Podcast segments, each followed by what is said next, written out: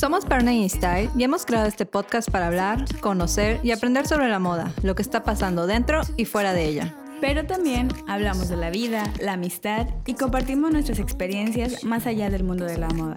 Yo soy Pau. Y yo soy Sin. Acompáñenos y sigamos comunicando, impulsando y transformando el mensaje de la moda. El Partner Talk está al aire. Comenzamos. Hi partners, estamos de regreso y en esta ocasión estamos muy emocionadas porque tenemos con ustedes a una de nuestras grandes amigas, una partner que nos ha visto desde el principio. Y esta vez es nuestra invitada porque creemos que es necesario hablar de estos temas que son muy importantes hoy en día. Eh, ella es Meli y con, con ustedes vamos a hablar sobre feminismo, todo el movimiento que está pasando y creemos que es una muy buena oportunidad. Hola, Partner P. Hola, hola Meli. Hola, amigas. Gracias por invitarme a su podcast. Ya, ya era hora que te tuviéramos acá. Ya, ya, ya tocaba más, más una, una platicadita contigo. Cuéntanos, ¿cómo, ¿cómo ha sido esto, tu introducción a ser una activista del feminismo, todo lo que has leído, aprendido en este camino? Bueno, pues les cuento que yo hace mucho, no hace mucho más bien, que me considero feminista y ha sido un proceso muy largo. O sea, hace mucho que me empezó a parecer mm, eh, injustas ciertas cosas, ciertas, eh, digamos, actitudes sistémicas que teníamos en nuestra sociedad, pero denominarme feminista me costaba muchísimo trabajo, sobre todo eh, poniendo en contexto que yo estudié toda la vida en un colegio católico hasta la universidad entonces como que la palabra feminista me daba demasiado miedo y no es sino hasta ahora que me doy cuenta que es un proceso por el cual la mayoría de las que ahora somos feministas o nos denominamos feministas pasamos.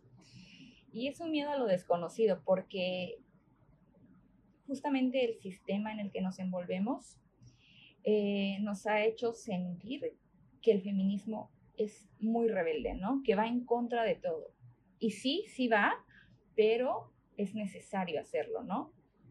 Y no necesariamente es algo malo. Entonces, realmente hasta hace muy poco es que yo dije, sí, sí soy feminista, porque había ideas en mi cabeza que así lo hacían, así me hacían identificarme. Pero fue un proceso largo y sin duda fue un proceso que no hice sola, que fue con ayuda de muchísimas amigas. Yo sé que lo dices de esa manera, es como, pues, está bien ir aprendiendo de los temas. Bueno, considero que es como muy importante ir aprendiendo de los temas. Creo que hoy en día hay muchas plataformas que empiezan a hablar de estos temas porque ya de verdad es importante. Hay tantas historias atrás que nos hacen como de despertar y creo que está muy padre que podamos decir, ok, no lo era o lo estoy aprendiendo y estoy investigando y entonces me estoy informando. Entonces creo que es muy importante que em, vayamos como desde el principio de poder hablar de por qué el feminismo hoy en día está muy en auge. No es como la clásica moda, entre comillas, o sea, realmente hay un trasfondo, ¿no? Sí, porque de hecho eh, las personas que no conocen bien el concepto de feminismo o no están como bien empapados del tema son los que las llaman exageradas, son las que andan criticando todo este movimiento, ¿no? Sí, yo creo que también podemos ir empezando a hablar de la historia del movimiento, que es eso, también es muy importante definir el feminismo como un movimiento. ¿Y a qué me refiero con esto? Que no siempre ha sido la misma lucha, ¿ok? Si bien el feminismo pone el derecho de las mujeres en el centro de todo, hay que entender el feminismo en tres grandes olas que así es como ha sido históricamente, ¿no? Yo podríamos pensar en la primera ola como la lucha del voto de la mujer. La segunda ola viene por ahí de los setentas y ahí ya empezaba eh, un enfoque más incluyente. Buscaban otro tipo de derechos, como por ejemplo el derecho de estudiar una carrera o el derecho de tener eh, puestos directivos, las mujeres que pudiéramos tener puestos de liderazgo en la sociedad. Y en esta etapa en la que nosotras estamos viviendo activamente el feminismo, yo lo llamaría un feminismo incluyente, ¿no? ¿Y a qué me refiero con esto? Eh, bueno, también es importante mencionar que ese feminismo incluyente es una visión occidental, porque no necesariamente en el otro lado del mundo se vive el feminismo como lo estamos viviendo en Latinoamérica específicamente. Nuestra lucha también viene un poco en la actualidad de la violencia que, que ataca no solo nuestro país, sino Latinoamérica en general, ¿no? Entonces, entender estas tres olas y su contexto para ver que las feministas de ahora no nos tenemos que preocupar de muchas cosas que ya fueron pues luchadas y ganadas, pero tampoco podemos dejar de luchar porque ahora nos enfrentamos a muchísimas otras cosas. Oye, ¿y tú crees que dentro de estas luchas que hubieron también entra cuando la mujer se reveló para usar minifalda? Sí, y yo esa la pondría en la liberación femenina, que es la segunda ola, en los años 70, después de la Segunda Guerra Mundial un poco. Y ahí también empieza, no solamente que empezaron en este tema de la moda, que es, por ejemplo, lo que a ustedes les llama la atención, pero sino también eh, el cuerpo hacerlo político, ¿no?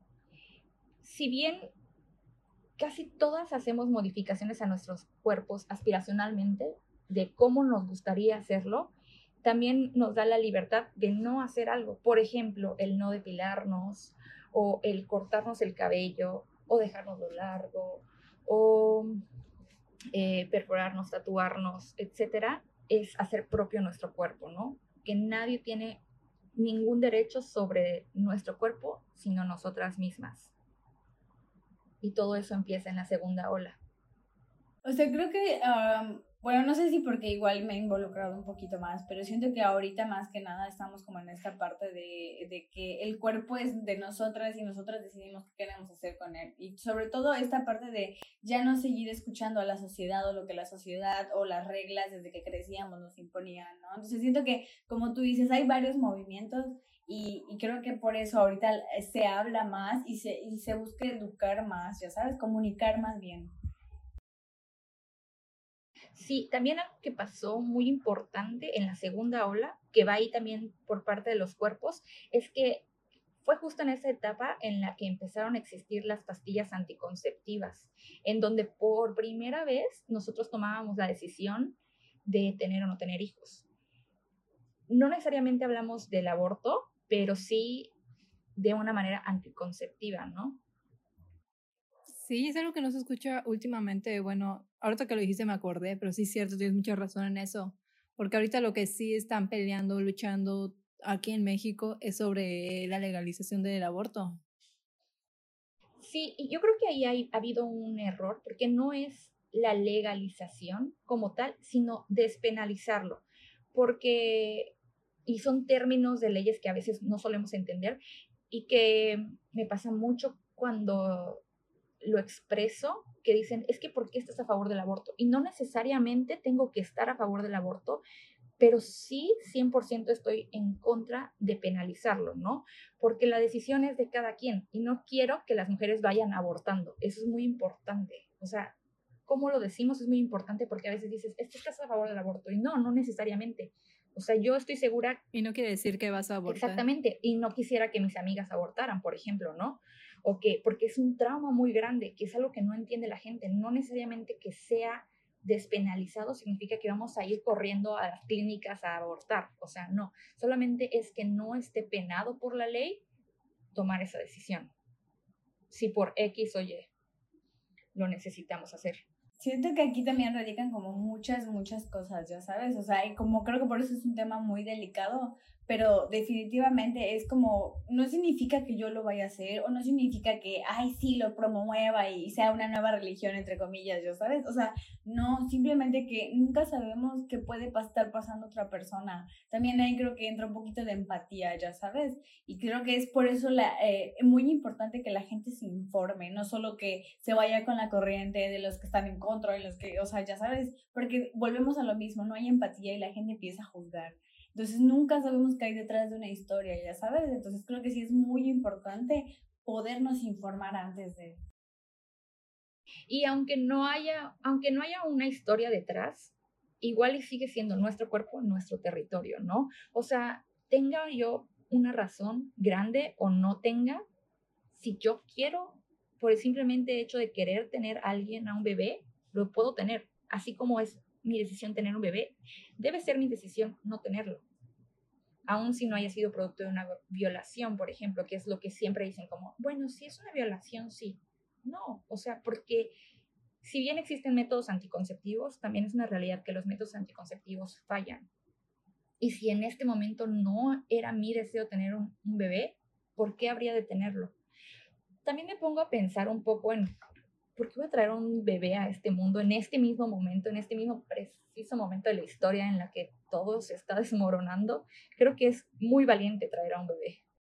Sí, de hecho es lo que estaba hablando con mi mamá la otra vez, porque ella viene de otra generación, obviamente otra época donde pues no se hablaba tanto del aborto abiertamente.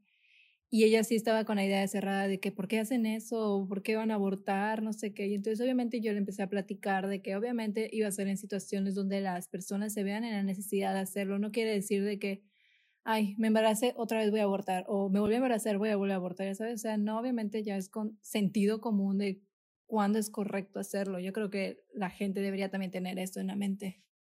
No, pero definitivamente, o sea, sí siento que depende mucho de las personas, depende mucho, o sea, ahora sí que como todos estamos diciendo, es nuestro cuerpo, eh, es como cuando decidimos qué método anticonceptivo utilizar o con qué persona tener relaciones sexuales, o sea, todos tenemos el derecho de decidir, creo que eso también es una decisión personal y el que pues nos quieran imponer como que las reglas de los demás es lo que es lo que queremos que entiendan, ya sabes.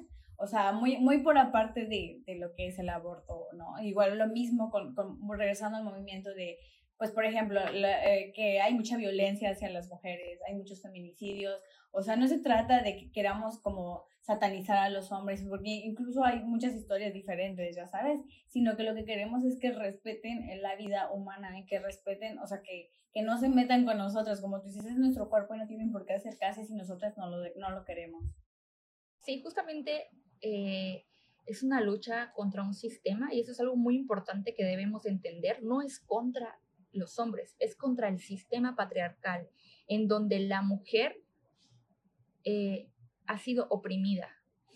Que, que dentro de ese sistema patriarcal, patriarcal también los hombres han sido víctimas, porque, por ejemplo, también hay una opresión sobre lo que deben o no sentir los hombres, ¿no? Porque si eres hombre no debes de ponerte tal cosa, o si eres hombre no debes de llorar, o si eres hombre no debes de hacer labores del hogar, o si eres... Pero sí, en el sistema patriarcal, la mayor víctima es la mujer. Entonces también tenemos que entender eso. Y hablabas un poco de los métodos anticonceptivos que nosotras decidíamos. También es importante mencionar que los métodos anticonceptivos, pues en realidad han sido diseñados para nosotros. ¿Por qué no se les da la misma difusión a los hombres o la misma responsabilidad de usarlos, no?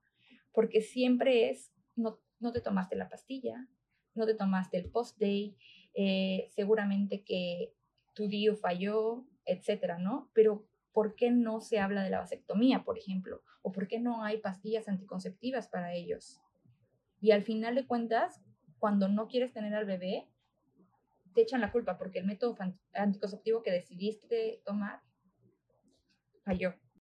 Sí, cae todo sobre la mujer. Sí, claro, es tu culpa, exacto.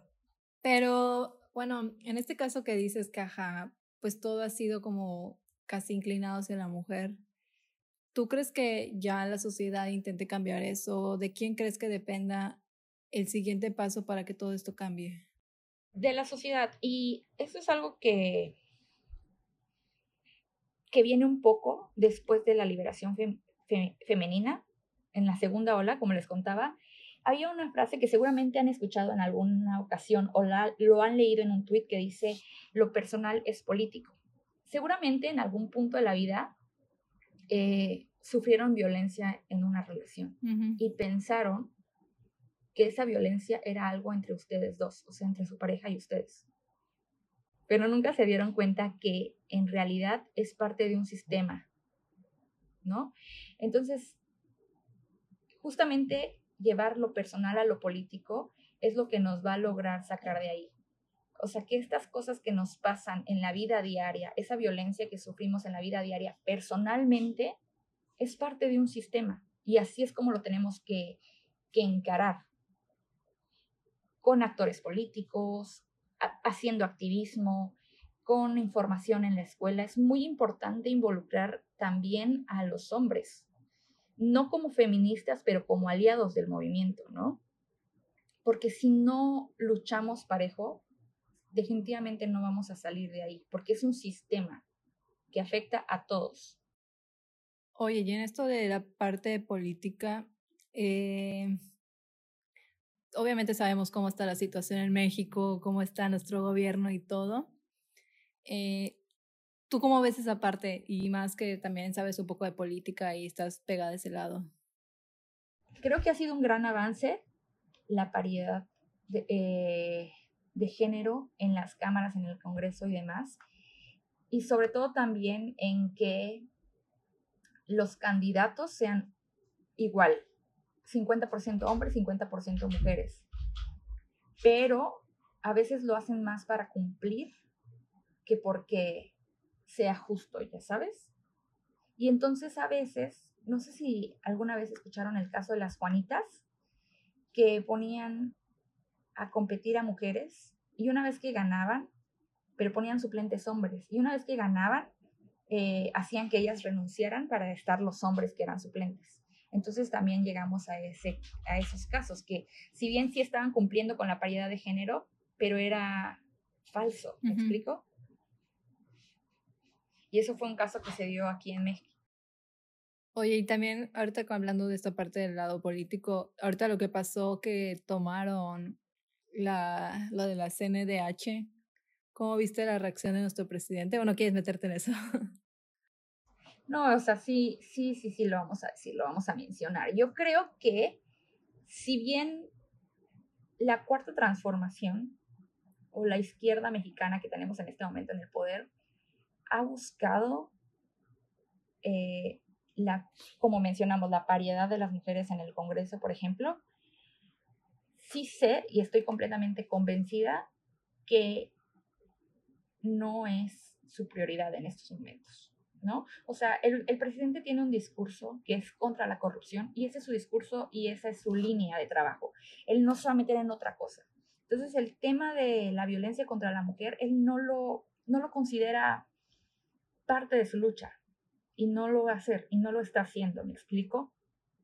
Y sí es cierto que la CNDH ha sido un organismo que lejos de dar resultados, funciona como algo político y no tanto como algo activo que debería de, como debería de funcionar, pues. Y pues la toma de la CNDH ha sido visibilizar la lucha de las víctimas, ¿no?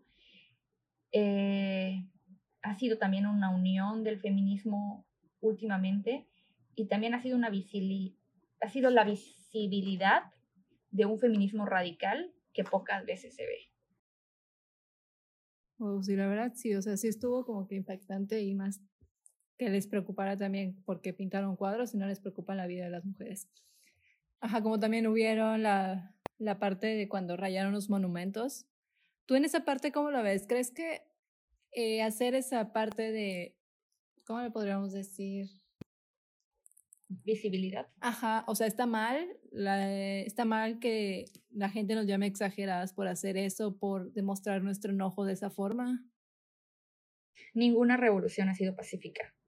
O sea, realmente, si queremos visibilizar el problema, no hay manera pacífica de hacerlo. Y si bien es algo que yo no haría en una manifestación, porque no me considero una feminista radical, me falta muchísimo para hacerlo, es algo que aplaudo, porque no hay manera de que nos vean, no hay manera de que pasamos muchísimos años con la misma cifra de feminicidios en México y no se había visibilizado hasta que las mujeres empezaron a rayar, pintar, tirar.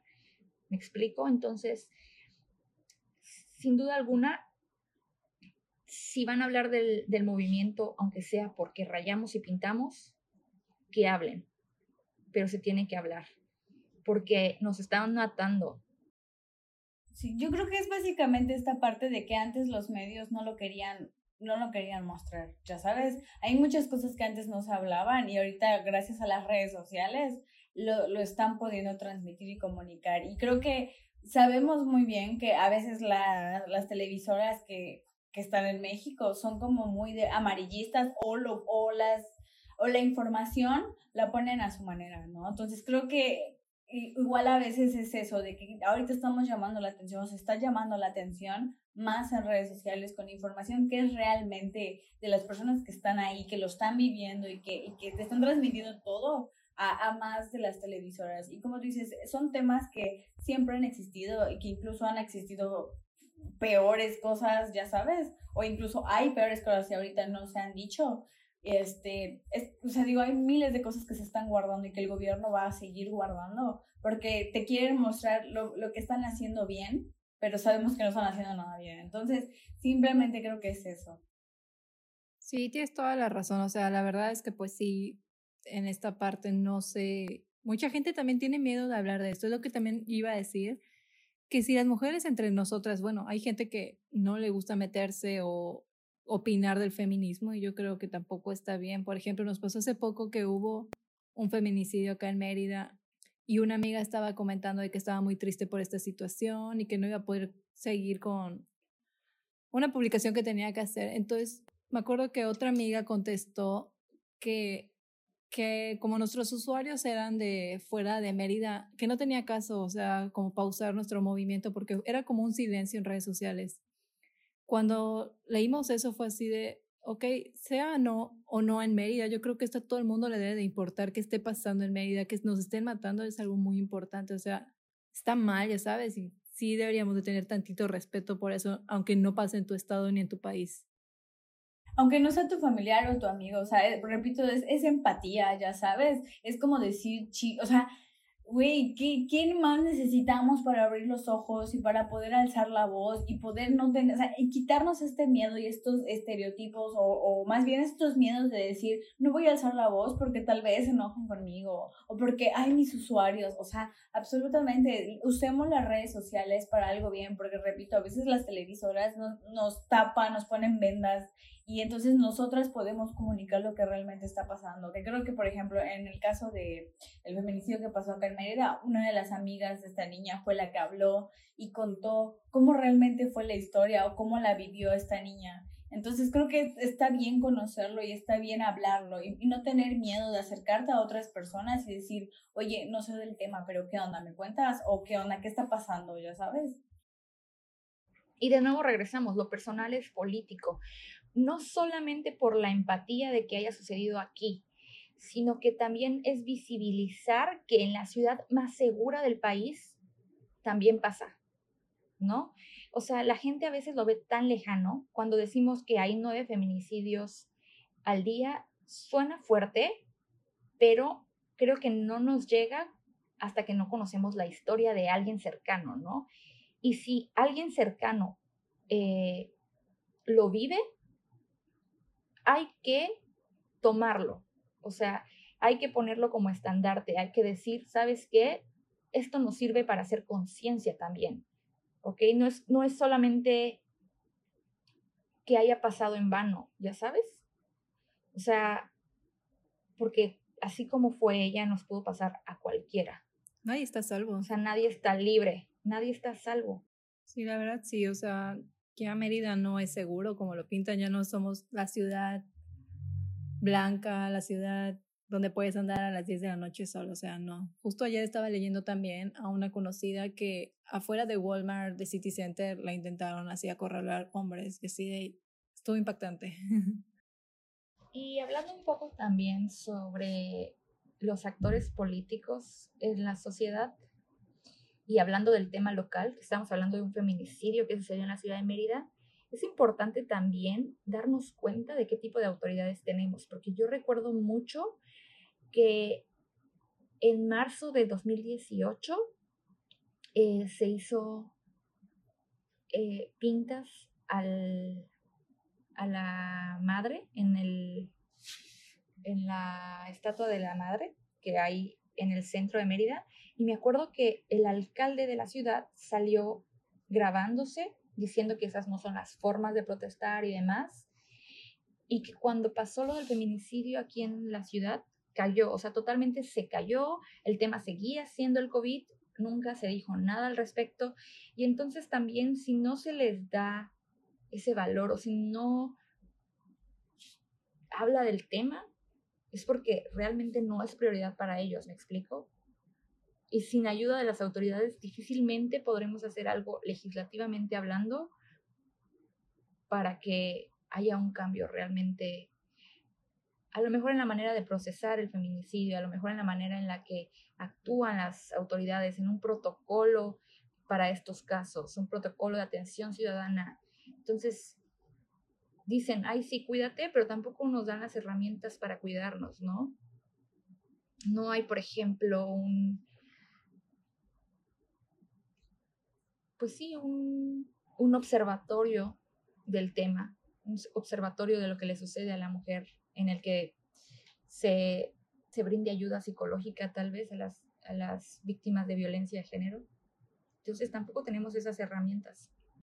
Sí, creo que no hay como tampoco un lugar al que te puedas acercar, ya sabes, porque hablando el otro día con una amiga, este, me di cuenta que a veces pasamos por violencia y no lo decimos, o sea, es, es tan común que ni siquiera le puedes decir a tus mejores amigas porque te da miedo, porque incluso te da vergüenza o porque lo estás minimizando.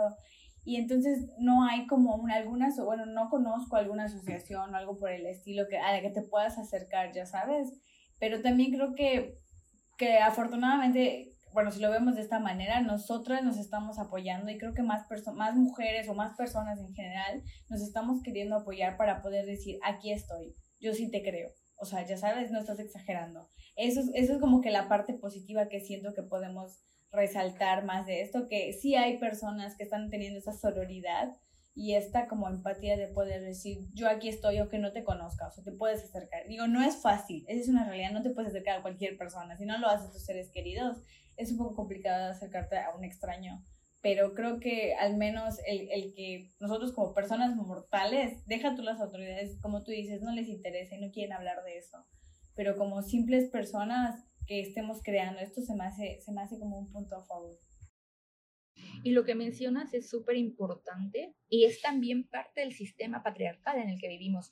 A lo mejor no nos acercamos porque tenemos miedo a la culpa, ¿no? Porque a lo mejor aún siendo víctimas nosotras de violencia, nos vuelven a decir, es que es tu culpa porque estabas ahí. Y nunca es culpa de ellos por ser violentos, ¿me explico? Siempre es culpa de nosotros, aunque nosotros hayamos sido las víctimas. Entonces, justamente eso es el problema, ¿no? No hablamos porque de, cualquier forma voy a ser yo la culpable. Me pase o no me pase algo. Sí, y también reconocerlo. Yo me acuerdo que también eh, estuve cuando era más chica en una relación súper enferma de que el güey me gritaba cuando quería y me manipulaba de que si yo salgo tú no sales y así, o sea, habían amenazas, la verdad no sucedió más, solo era su, su estupidez humana de adolescente de que yo no podía salir si él no me dejaba, ya sabes, como cosas así. Entonces yo lo veía tan normal y pues estaba tan chica y nadie me habló de que nadie debe de tratarme así. Yo creo que también esa educación necesitamos de que mamás hablen con sus hijas, decirle que está mal que alguien te hable así, que no debes de permitir esas cosas, ya sabes.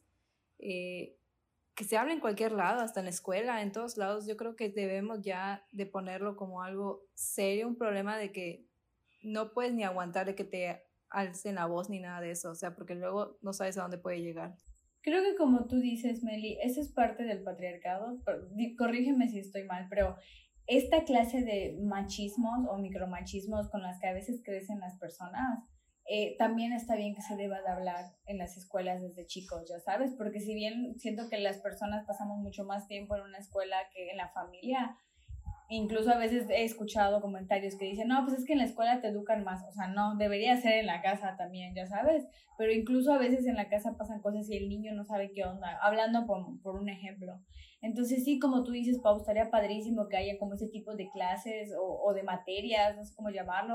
También me pareció escuchar que quieren como que se implementen clases de sexualidad, porque a veces estos temas son como tabús y son como de que no, no lo hables o, o estás muy pequeño, etcétera. Y entonces eh, vamos creciendo con ideas erróneas y, como, y no nos podemos acercar con las dudas que tengamos o con los miedos o con lo que estemos pasando.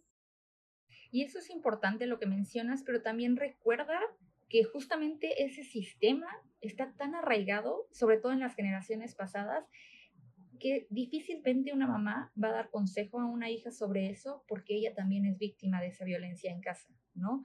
Porque ella también le han dicho, no vas a salir vestida así a la fiesta, o si no te arreglas no vas conmigo, o qué son esas maneras. Eres el ejemplo de tus hijos, ¿no? Cuando se les olvida también que ellas son humanas, ellas son mujeres, ellas son personas eh, que no solo son mamás, sino que también son seres aparte, ¿no?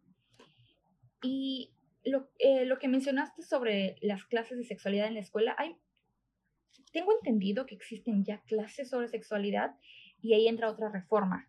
Eh, no sé si han escuchado hablar de la ley del PIN parental. Es una iniciativa que se está dando en algunos estados un poco más de derecha, por ejemplo Aguascalientes, en el que se votó a favor y es una medida que restringe que las escuelas brinden educación abierta sobre la sexualidad y que pide que los padres sean quienes autoricen si se les habla o no se les habla de ciertos temas. Y eso es súper peligroso porque pienso un poco en que los niños llegan adolescentes sin siquiera saber las partes reproductivas de su cuerpo, ¿no? Y que si al niño no se le habla de sus partes, niños y niñas, por sus nombres, no saben qué es una vagina, no saben qué es un pene, es muy probable que sufran de abusos, de violaciones y nunca se enteren porque les van a engañar, porque, porque es muy fácil decirle, este, si tú le dices a un niño que esa es su galletita y alguien le agarra su galletita, él va a llegar a casa y va a decir, mamá, el profesor me agarró mi galletita. Pero nunca va a entender que en realidad la galletita era, pues, sus órganos reproductivos, ¿ya sabes? Entonces, es, para mí me parece que es muy peligroso esto del PIN parental, porque quieren protegernos, pero realmente no están protegiendo a sus hijos de eso, no están protegiéndolos de nada, diría yo. Es un retroceso. Sí, definitivamente creo que, bueno, por ejemplo, yo, o sea, mis, o sea, mis papás, o sea, cero que hablaran con esta, o sea, que sean abiertos y que me dijeran eso, no, creo que ya hasta que yo crecí, o sea, de verdad, como que me entró esta curiosidad por ir conociendo y por ir investigando y así, porque me acuerdo que ni en las escuelas fueron como tan abiertos, ya sabes, y era como que las risitas y el tabú y así, entonces yo como que me cansé de sentir que había tabús en, alrededor de mi vida y de tantos temas, y fue que yo solita lo empecé a investigar, y hasta eso me ha costado mucho encontrar personas con quienes hablarlo, porque a veces es como, pues no sabes qué tan abiertos son, ya sabes, pero cuando encuentras como a las personas dices, ah, sí, puedo hablar de ciertos temas y hasta te sientes mejor y también te vas dando cuenta que hay cosas que no están bien, por ejemplo, como la, la violencia en una relación, ¿no? O sea, todos hemos pasado por, por algún güey que seguramente, por ejemplo, en alguna ocasión me dijeron, es que eres una simple diseñadora, es que no te vistas de esa manera, es que porque te vistes así pasan esas cosas. Y yo decía, ay, como que, como que me hace sentir mal, pero no sé si esté bien. Y hasta que lo conté, me dijeron, güey, aléjate de ahí, ya sabes, huye de ahí. Entonces, creo que eso es, es más importante. O sea, como dices, sí es muy peligroso porque si los papás no quieren o no saben cómo hacerlo, ya, ahí se fue todo. En la parte de la sexualidad que estábamos hablando, yo creo que también podría entrar otro tema, no sé cómo lo consideres, pero eh, la masturbación, por ejemplo, femenina. No se habla de la masturbación femenina Sí, no se habla, ¿sí? Y a veces el que tú quieras sentir ese placer y que sea importante en tu vida y lo pidas casi a tu pareja, porque a veces la pareja ni está consciente que tú necesitas ese placer, no está bien visto, o sea, la masturbación está súper mal vista, o sea, ni tus papás, si te escuchan hablar de masturbación, o sea, literal, creo que se quedan impactados, o, o si te encuentran un vibrador o algo así, algo que para mí últimamente ha sido como abrir más mi mente a eso porque he visto más comentarios sobre el placer femenino, sobre la masturbación, de que no está mal, porque estaba tachado como también en los hombres de que les decían, ¡Ah! está en el baño, se está tocando o algo así, y, las mamás impactaban y que estaba mal, entonces esa parte también, yo creo que el que te priven de ese placer o algo es como, también te están, es que no, no tengo la palabra, pero como están haciendo que sea mal, ajá, que se estén privando de tus cosas. No sé si esa parte también entra el feminismo de alguna forma. Sí, 100%. ¿Y por qué entra en el feminismo? Y les platico un poco. Históricamente, la mujer servía únicamente para hacer hijos. Era una máquina reproductiva, ¿no? Entonces se nos enseñó que nosotros solo servíamos para ser mamás. Cuando actualmente, gracias a justamente el movimiento, nosotros podemos hacer de nuestra vida lo que queramos. Si queremos solo estudiar, solo estudiamos. Si queremos trabajar, solo trabajamos. Si queremos tener hijos, si no queremos tener hijos. Y entonces, como nos históricamente nos decían que nosotros solamente servíamos para tener hijos, el placer en el sexo en general o nuestra sexualidad se reducía simplemente al acto reproductivo. Es decir, no podíamos sentir placer porque eso servía solamente para tener hijos, ¿no? Y viene un poco, no sé si alguna vez vieron esta serie en Amazon Prime que se llama Good Girls Revolt, que trata sobre unas periodistas en la ciudad de Nueva York y en esa lucha por que ellas también querían ser periodistas y no se les permitía, hablan un poco sobre conocer su cuerpo, ¿no? Y hablan un poco igual de la masturbación femenina y eran personas que decían, ni siquiera conozco mi vagina. O sea, me acuerdo mucho lo impactante que fue un capítulo en donde alguien le regala un espejo y le dice como, vete ahí, ¿no? Y ella entra al baño antes de bañarse, se pone el espejo y en eso entra su esposo y dice, ¿qué haces? O sea, ¿qué estás haciendo, no? Y ella, pues conociendo, o sea, y solamente era un espejo, ni siquiera se estaba tocando, ¿no?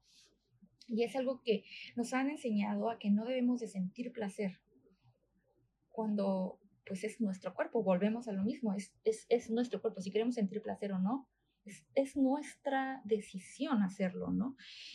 Y, y también se les olvida, eh, yo sigo en Instagram a una chica que se llama Mamá Sexóloga, y el otro día puso un post sobre la masturbación y a mí me parece impactante que la masturbación empieza a los tres años de edad.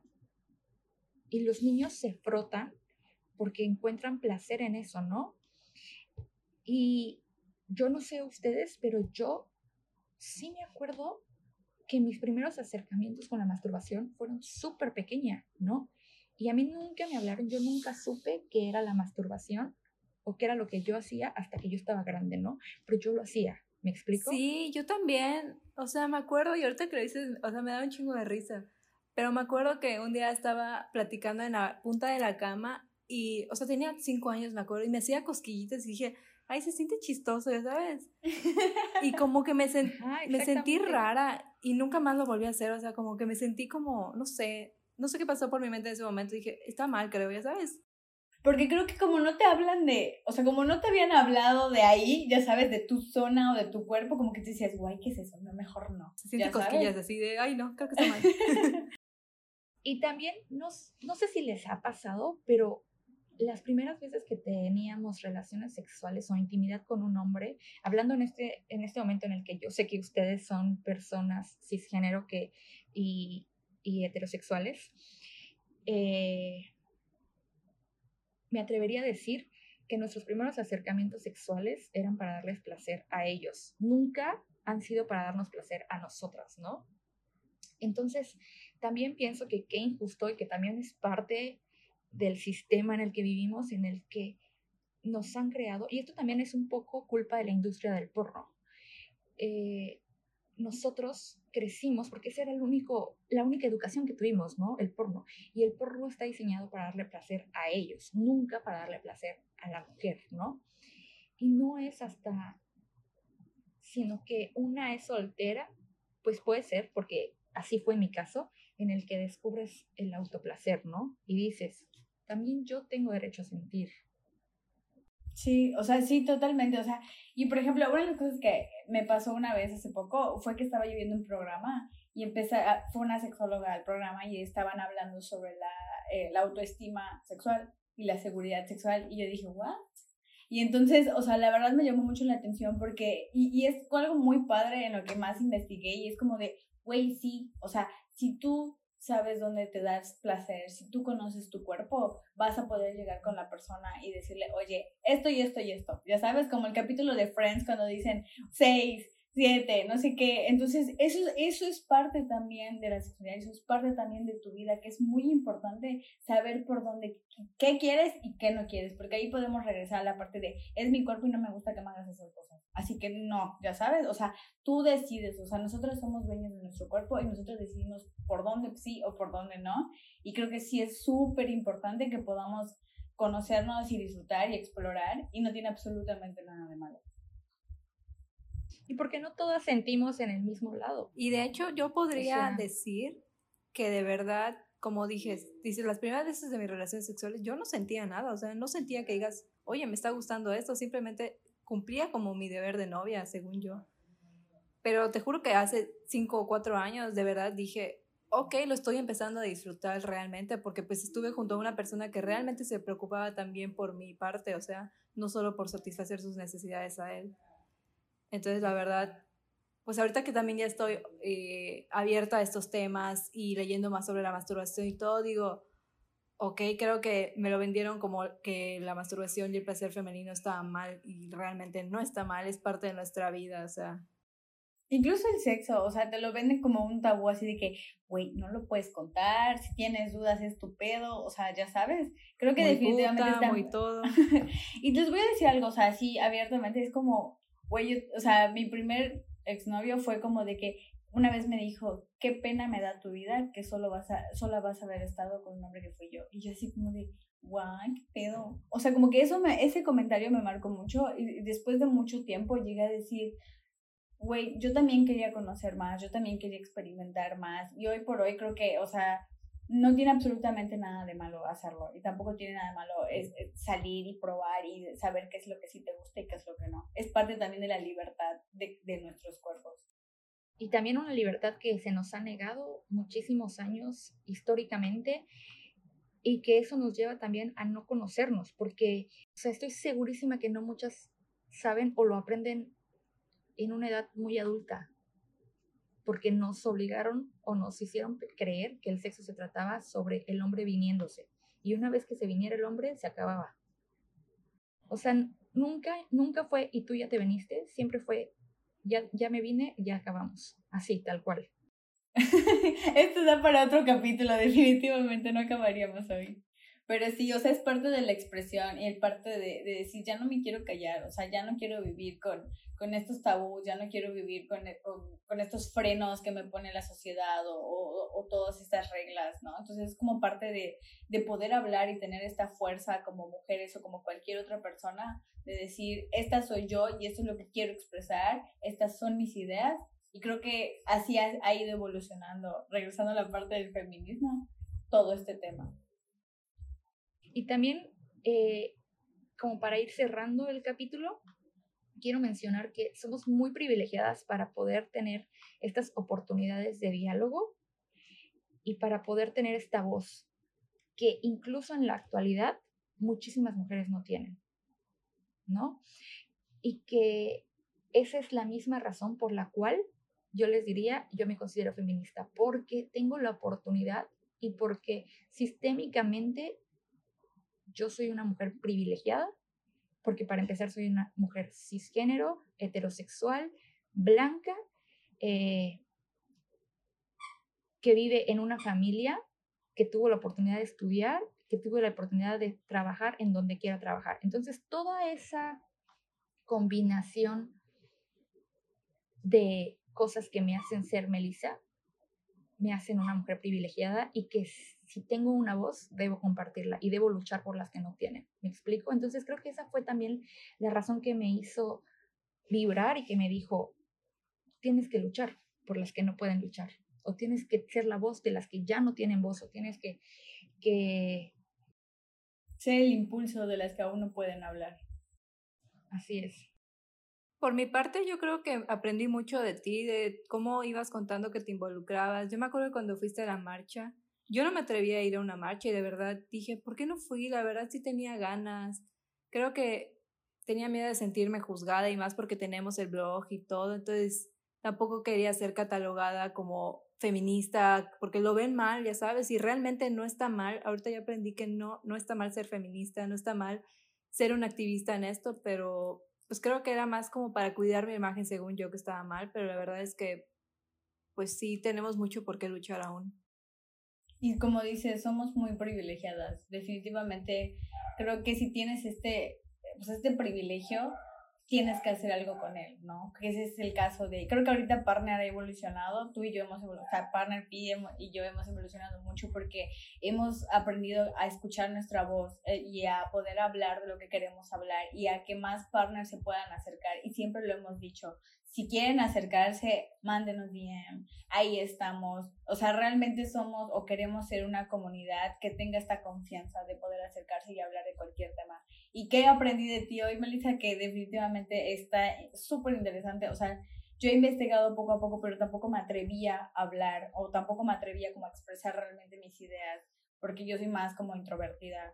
Pero, pero definitivamente sé que si hay una voz, hay que usarla y si no, hay que ver cómo ayudar. Entonces, también gracias por eso.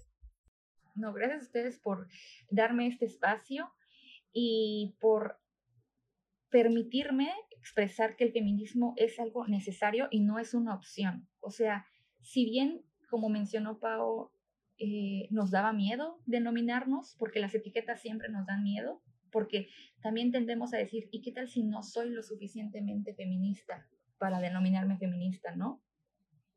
Pero hay que entender que la magia de esto es que es un movimiento y que existen muchos tipos de feminismo y existen muchas luchas dentro del feminismo, ¿no? Y a lo mejor no somos feministas radicales, pero se empieza poco a poco y cada quien escoge sus luchas y cada quien le parece prudente ciertas cosas o no seas o no ciertas cosas, ¿no? Pues no es una opción, debemos de ser feministas porque estamos luchando contra nuestra opresión. Melissa para presidenta. Que definitivamente es una voz que no se va a callar. Y así como estamos nosotras tres, espero que hayan más voces allá afuera y que podamos platicar o conocerlas o que simplemente tampoco se callen y que sigan hablando. Muchas gracias por acompañarnos. Y que si, y que si se encuentran solas, siempre busquen su manada, porque seguramente hay alguien igual que ustedes buscando a alguien más para ser feministas juntas. Y sin duda alguna, nadie llega al feminismo solas. Todas llegamos juntas. Y todos los días aprende, eso es muy importante. Ay, la verdad me encantó este tema. Creo que hablamos más de lo que me imaginé y creo que va a quedar pendiente hablar sobre el placer femenino porque obviamente va a causar mucho, mucho movimiento esto. Entonces yo creo que no, te vamos a ver para el próximo episodio que va a ser ese. Yo encantada. Pues muchas gracias por acompañarnos en este episodio. Eh, esperamos verte pronto por aquí y aprender más de ti siempre. Muchísimas gracias a ustedes por invitarme. Las quiero. Nos vemos a la próxima, partners. Bye. Bye. Bye.